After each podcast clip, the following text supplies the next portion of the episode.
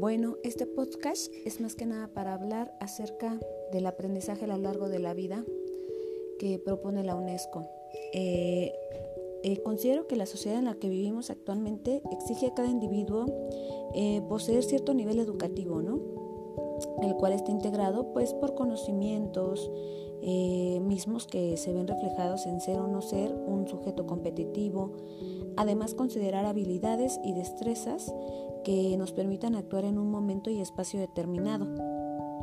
Eh, esto sin duda es una materia esencial de la educación, pero siento que necesitamos también fortalecer mucho la parte humana, la parte del aprendizaje como algo inacabado.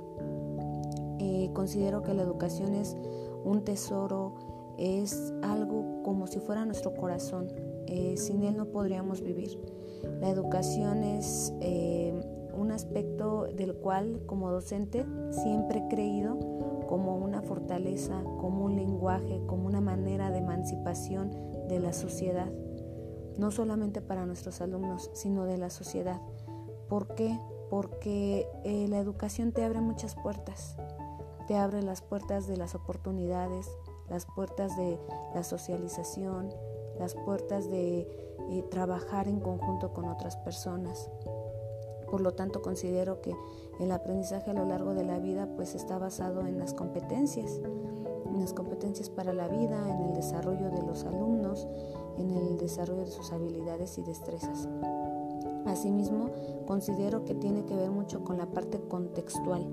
En este caso, pues actualmente nos encontramos en una situación muy complicada con esta parte del confinamiento y como docentes nos hemos visto en la necesidad de incorporar a nuestra nueva forma de trabajo las TICs, el Internet, eh, los dispositivos electrónicos, em, las aplicaciones.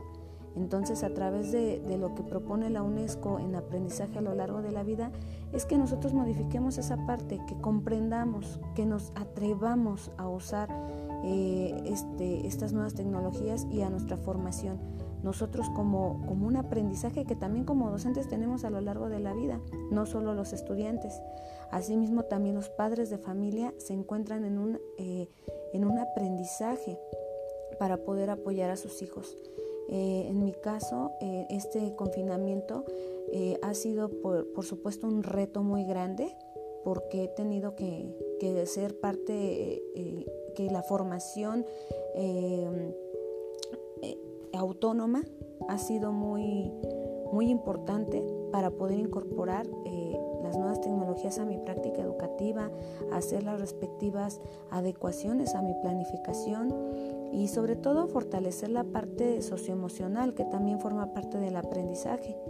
Eh, estas emociones que de repente nos, nos, llegan ahorita con todo este confinamiento, el estrés, eh, la soledad, la, la irritabilidad, lo cual pues ha llevado a que como docentes, alumnos y padres de familia, pues nos encontremos en situaciones difíciles.